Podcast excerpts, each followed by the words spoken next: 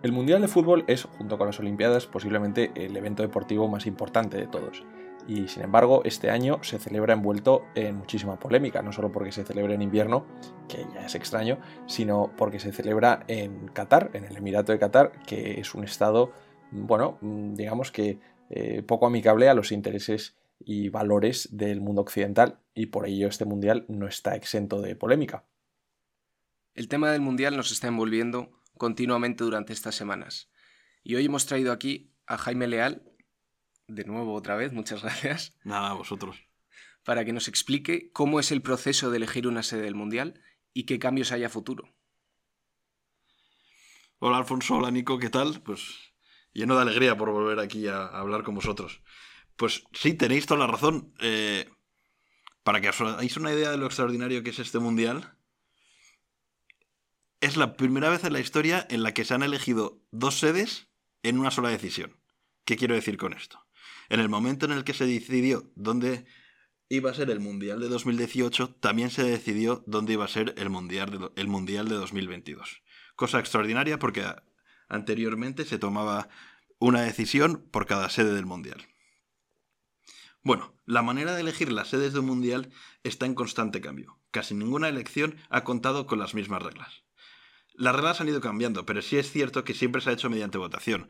¿A qué me refiero con esto? Que nunca se ha hecho, por ejemplo, el país que gana el mundial será el que alberga el mundial siguiente. O se hará rotatorio según unas normas. No, siempre se ha decidido por una serie de votaciones que más o menos se han realizado en base a unos criterios uniformes en el tiempo.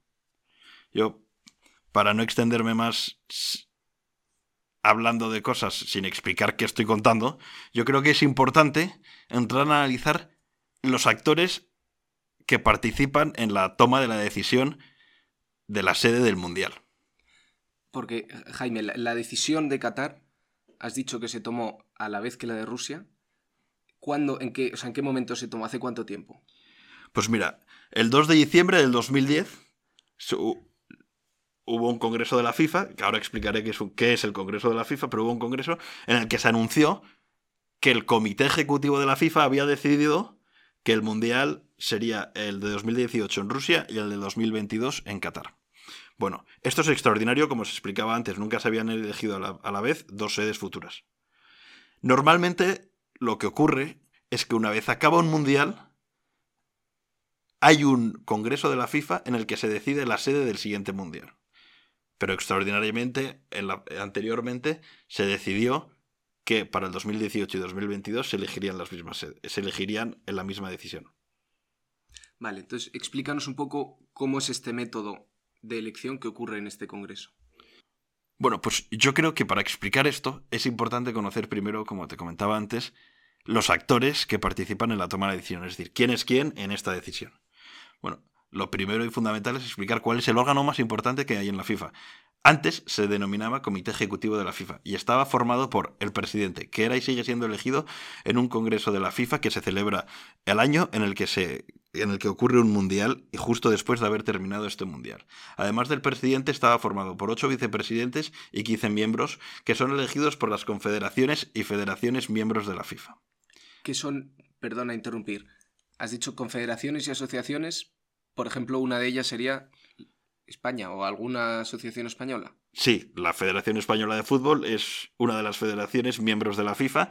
Hay 211 federaciones y todas ellas se juntan en confederaciones más o menos por continentes.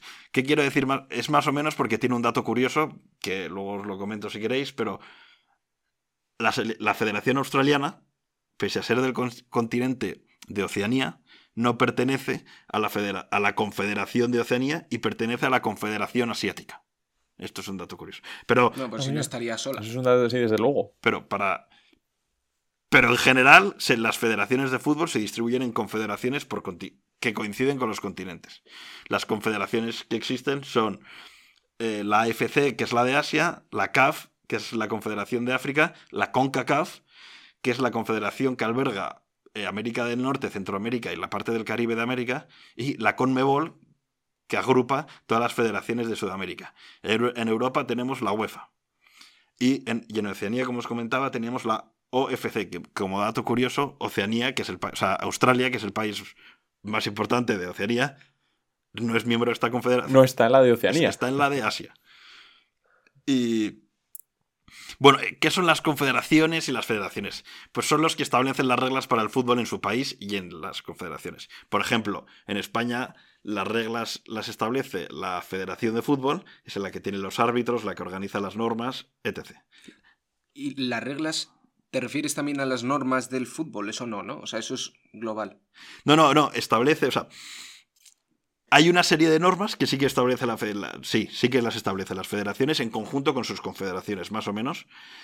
Y esta, por ejemplo, en Europa también la UEFA organiza la Champions y organiza todas las normas de la Champions. ¿Cuáles son los requisitos para llegar a ella? ¿Cuáles son las fases, las fases finales durante su competición? ¿Dónde se albergará la sede de la final? Etc. O sea, organizan la competición del fútbol en sus respectivos territorios. Entonces, un poco por resumir, tenemos tres niveles.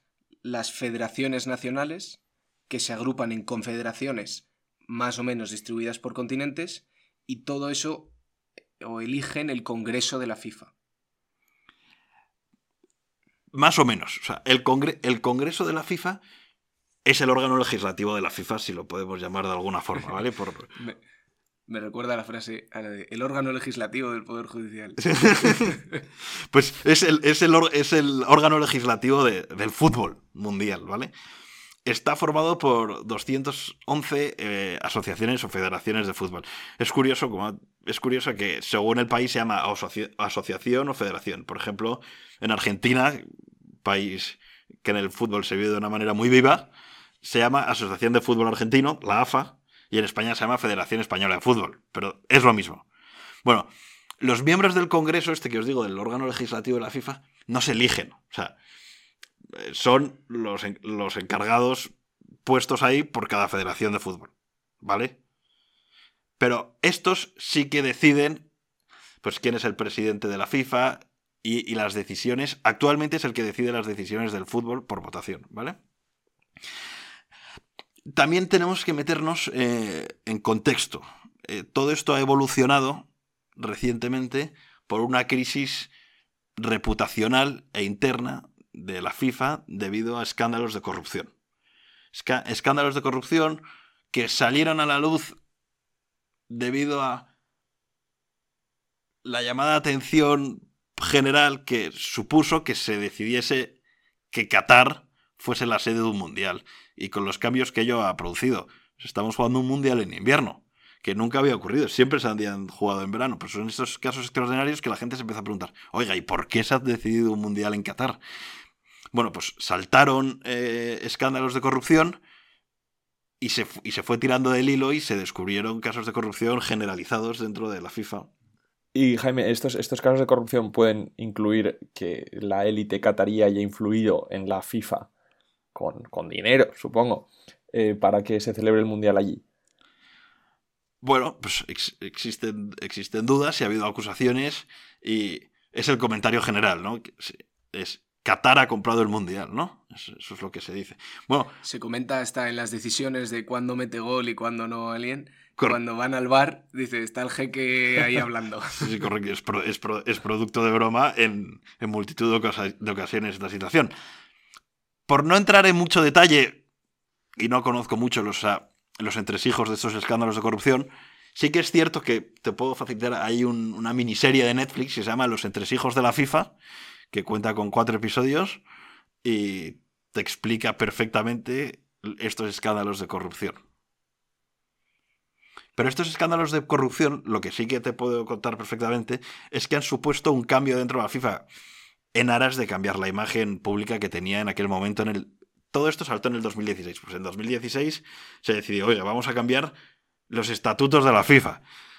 Y se cambiaron los estatutos de la FIFA y hubo ciertos cambios. Por ejemplo, uno de ellos es la manera de elegir un mundial. Por ejemplo, antes, como, hemos, como comentábamos, el, el, Qatar de el Mundial de Qatar y Rusia lo decidió el Comité Ejecutivo. Hoy no lo decide el comité ejecutivo, sino que lo decide el Congreso de la FIFA, que es el órgano legislativo que os contaba. O sea, ¿se reforman los estatutos antes o después de elegirse eh, Rusia y Qatar? Se, refor- Después. se reforman los estatutos claramente después. O sea, eh, O sea, casi como, como forma de, de lavado de imagen tras las acusaciones de que Qatar lo había comprado. sí, y que todo era muy interno y... Muy poca gente lo elegía, ¿no? O sea, este cambio lo que hace es que dependa de más gente. Correcto. Correcto. Eh, si, si lo pones sobre... Para que si se tiene que comprar a gente, se tenga que comprar a mucha. Correcto. O sea, si tienes que comprar, aquí se compra de verdad. Pero. Pero. Ese es el cambio y realmente es un lavado de imagen. ¿eh? O sea, es. No, no, ahora no lo decidimos 7, lo decidimos 211. Pero son los mismos 211. O sea, no. Eso es lo que. A mi modo de ver. Los, los 27 que se elegían antes o 37 que había son lo mismo que los 211. A mi modo de ver, pero eso son opiniones contándote este cambio, es- antes te comentaba que era el comité ejecutivo el que lo decía y ahora el Congreso, ¿no? Bueno, pues el cambio ha llegado hasta que el comité ejecutivo ya no existe y existe algo exactamente igual que se llama el Consejo de la FIFA, que, para que te das una idea, tiene más poder que antes y tiene más miembros. Eh, ahora está formado por, por un presidente, ocho vicepresidentes y 28 miembros elegidos todos ellos por las federaciones que forman la FIFA, ¿vale? Es decir, 37 personas. Antes eran 24 cambios así en general, hay más personas y el secretario general de la FIFA, que es un cargo muy importante, antes formaba parte del, del comité y hoy no forma parte del consejo. ¿Qué papel ha, ten- ha adoptado el secretario general de la FIFA? En este caso es una secretaria general. Eh, ocupa el cargo de director de cumplimiento, es decir, lo que se conoce como director de compliance de una institución, y se encarga de informar al, al hoy Consejo de la FIFA de lo que está ocurriendo en el mundo del fútbol. Y entre otras de sus labores, por ejemplo, es publicar la convocatoria para el concurso de sede de mundial y elaborar informes sobre las distintas candidaturas para un mundial y exponérselas al Consejo de la FIFA. Que eso tiene todos, si queréis os explico el procedimiento que tiene la elección de un mundial. Vale. O sea, me, me parece interesante el saber el procedimiento, cómo se hacía antes y los cambios con lo que hay ahora, pero antes de pasar a eso, o sea, una cosa que, que- me salta a la vista de esto es que casi es como un gobierno de un país, esto. Tienes el, Congreso que eligen eh, al gobierno y, y luego acabas de dar un par de nombres distintos que serían cargos externos. Sí, que es, controlas. es absolutamente equiparable, diría yo. O sea, es un consejo, o sea, un congreso, que son los 211 que son los 211 eh, de todas las al- federaciones. de todas las federaciones, cada, cada uno es una federación de fútbol, miem- miembro de la FIFA. Yo, se me ocurre compararlo con la Unión Europea o con el. o con un país, y es que es perfectamente. O con las Naciones Unidas. sí, sí, es que es sí. perfectamente comparable. Y. y con más poder casi que algunos países en cuanto a influencia, que seguro que eso ahora lo comentamos. bueno, eh, considerablemente más poder que muchísimos países, no que alguno. Yo creo que muchísimos países. Una de las cosas que se comentan en, en el en el- en la miniserie este que te comentaba es la influencia que tiene o el poder que tiene el presidente de la FIFA, que se le compara a un jefe de Estado. Y es que Bueno, es que es una. eh, Está estudiadísimo. Eso se llama poder blando, soft power. Eh, Hay, dos tipos de poder. El poder duro, que es el que todos tenemos en la cabeza, que es los, el dinero, eh, los estados, las potencias militares. Y luego está el poder blando, que es el de la influencia. La influencia también económica, pero sobre todo una influencia cultural, que es que el mundial mueve masas, eh, mueve intereses, mueve dinero, mm, como, como pocos eventos en el mundo. Sí, por, por ponerte un ejemplo ilustrativo de este poder que tiene la FIFA, eh, momentos antes de que se decidiese que el Mundial de Sudáfrica del 2010 fuese en Sudáfrica, Nelson Mandela estaba en un estado de salud delicado. Bueno, pues para que te hagas una idea, Nelson Mandela se tuvo que ir al Caribe a hacer acto de presencia en un congreso de la FIFA para hacer algo de presión mediática para que se eligiese el Mundial de Sudáfrica en, en el Mundial en Sudáfrica. O sea, toda una figura internacional en un estado de salud delicado A pelear por, por el mundial. decidió moverse para pelearse por un mundial. Este, ejemplo concreto se explica perfectamente en, el- en la miniserie que te comentaba y es uno de los mil ejemplos que, que, que te dibujan este gran poder que tiene la FIFA. Este poder del que hablamos que tiene la FIFA no viene por ser la FIFA, que sí, que es eh, el órgano que gobierna el fútbol, eh, deporte rey en todo aquel país, sino sobre todo viene porque es la institución que decide la sede que albergará el Mundial. Y como hemos comentado, el Mundial es un evento de, magnitudes estratosféricas en influencia, en dinero, en cultura, en todo. es... Y entonces, Jaime, ¿cómo se elige? ¿Cuál es el proceso de elección? de las sedes y cómo, cómo ha cambiado o cómo es ahora. Pues como, como te comentaba, casi ninguna vez ha contado este sistema de elección con las mismas reglas. Pero estamos ahora en una situación eh, histórica, si la quieres llamar histórica, porque ha habido un cambio considerable, que es el que os comentaba, que antes lo decidía el comité ejecutivo llamado Consejo de la FIFA y hoy lo decide el Congreso de la FIFA. Bueno, pues o sea, perdona, ¿se, cambian las normas antes de elegir cada mundial? No, es... como, dime dónde va a ser que te pongo las normas. No es que se cambien las normas, sino que, para que nos hagamos una idea, esto funciona como una empresa. Entonces, en base a sus experiencias, van cambiando los requisitos. Entonces, ellos, y se decide en una sede del mundial en el congreso siguiente a la celebración del mundial. Es decir, se va a decidir la sede futura sabiendo recientemente cómo se ha desarrollado el mundial anterior. Para que te hagas una idea, normas que se han ido cambiando. Eh, en el 2002 se celebró un mundial en Japón y en Corea. El, famoso mundial que nos eliminaron por un gol parecido al que hubo recientemente con Japón. Pues a, a Japón se lo dieron, a nosotros nos lo quitaron. Y en ese mundial se celebró conjuntamente con dos países, Corea y Japón. Bueno, pues tras finalizar ese mundial se prohibió que vuelva a haber cosedes. No sé si me explico, que vuelvan a organizar el mundial dos países conjuntamente. Pero ahora va a cambiar eso. Claro, norma que han decidido revertir ahora, porque por ejemplo, en 2026 se ha decidido que el mundial se organice en Estados Unidos, en Estados Unidos, México y Canadá. O sea, van jugando con las reglas en base a sus. Según los intereses. Bueno, sus sí, intereses, experiencias, circunstancias históricas del momento. O sea, y eh, por otra, otra norma así más técnica, si quieres llamarlo técnico, que se ha cambiado y con la que se ha jugado bastante, que refleja esto que me comentáis, según parece que el mundo quiere que se haga un mundial ahí, se van a hacer unas reglas preparatorias para ello, ¿no? Dentro de que no cambien excesivamente, ¿eh? pero son detalles. Por ejemplo, hay una regla que es... La regla actual que me refiero es...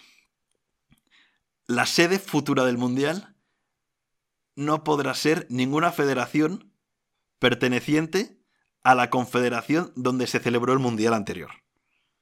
O sea, que, que cambie de continente más o menos. Sí. Pero esta regla ahora es el mundial anterior. En sus días era dos mundiales anteriores. Para que te hagas una idea. El siguiente mundial a decidir, que se decidirá cuando acabe eh, el mundial de Qatar, se decidirá el mundial de 2030. Y con la anterior regla, el mundial de 2030 no podrá ser ni en ningún país de la Federación Asiática, debido a que Qatar se ha celebrado eh, a que Qatar pertenece a la Confederación Asiática, ni en ningún país de la CONCACAF, debido a que el Mundial de 2024 se jugará en las federaciones de la CONCACAF. Actualmente, la regla que está es no se podrá decidir una sede perteneciente a la CONCACAF. Pero sí se puede volver a Asia, por ejemplo. Pero van jugando con eso y es curioso según les venga, ¿sabes? Sí. Y, esto eh, volverá a cambiar porque para que te hagas una idea, una candidatura oficial que hay ahora para el 2030 va a ser Egipto, Arabia Saudí y Grecia. Es decir... ¿Conjunta? Claro, claro. Es, esto es, una noticia eh, saltada en los medios recientemente. y es curioso porque sería un mundial albergado por federaciones pertenecientes a tres confederaciones diferentes, que esto no es, esto no es más o menos importante, lo importante es un, un mundial con sede en tres continentes diferentes, África, Asia y Europa. Sí, desde luego, logísticamente no parece lo más, lo más adecuado. Bueno, actualmente con los aviones yo creo que ya todo, todo es... todo- pero sí, te- No, sí, pero no solo, no solo en el sentido de transporte, sino eh, en el sentido de eh, todo lo que tiene detrás de logística burocrática, logística económica, ¿sabes? De sí, infraestructura. inf- infraestructuras, idiomas, seguridad, sí, sí, toda la razón, toda la razón, sí. Y además son tres culturas cercanas geográficamente, pero digamos, se pueden parecer algo, pero claramente eh, Grecia es occidental y, y- y Arabia Saudí es un país de Oriente Medio. O sea, más o menos... Otra candidatura es la de la península ibérica a la que se le ha unido Ucrania recientemente. Correcto, toda la razón. Entonces, esto te lleva a pensar... O sea, hay una candidatura que es España, Portugal y Ucrania. Correcto. O sea, en, en- en origen era España y Portugal. Y se, se llegó a dudar si en algún momento se iba a presentar Marruecos con España y Portugal, porque Marruecos es otra de las candidaturas que se presenta. Pero no, eh, finalmente no va a ser así, se va a presentar Marruecos, pero de forma separada, y España y Portugal sí.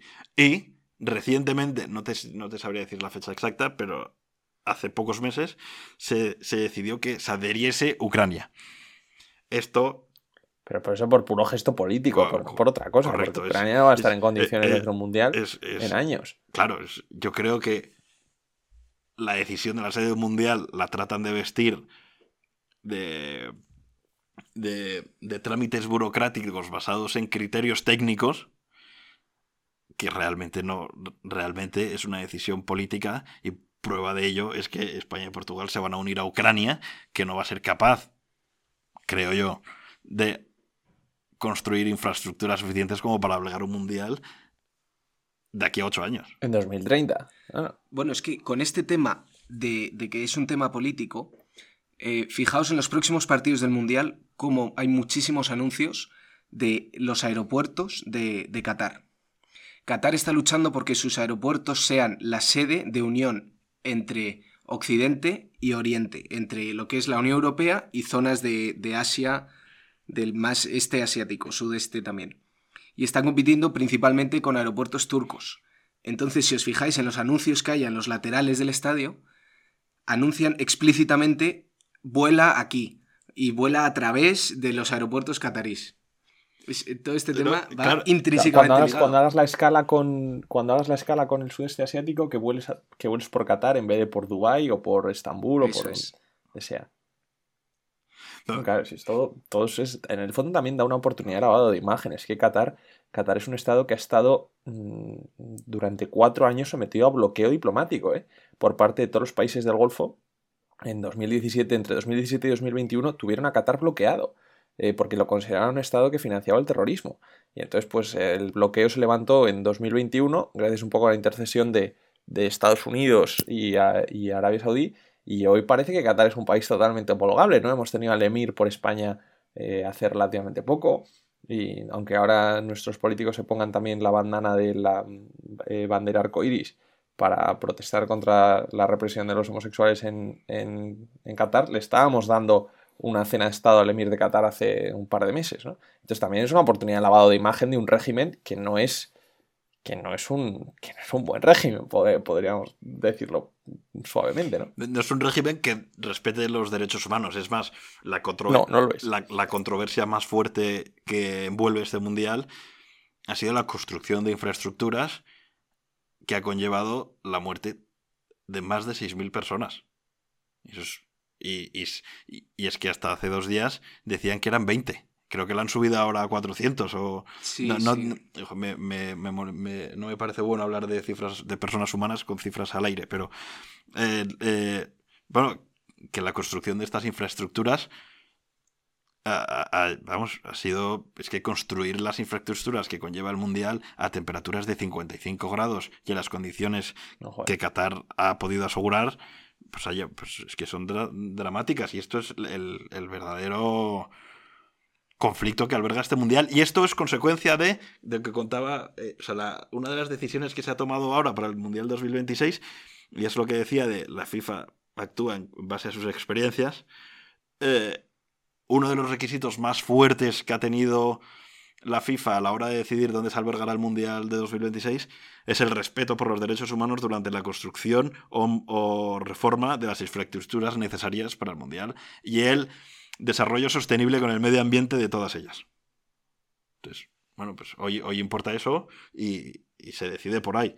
Y es que en el fondo la FIFA tiene un poder de dar valor a las cosas y, y se hace por ahí. Entonces, han cambiado las cosas. Bueno, totalmente, de, da- de dar valor o de quitarlo. Porque Sí, sí. igual que ahora le estás dando valor a los derechos humanos y el desarrollo sostenible, no se lo has dado cuando le has dado el Mundial a Qatar. Desde luego, y en ese día se dio valor al dinero. Es que Qatar, que en, en terreno es enano, ¿sabes?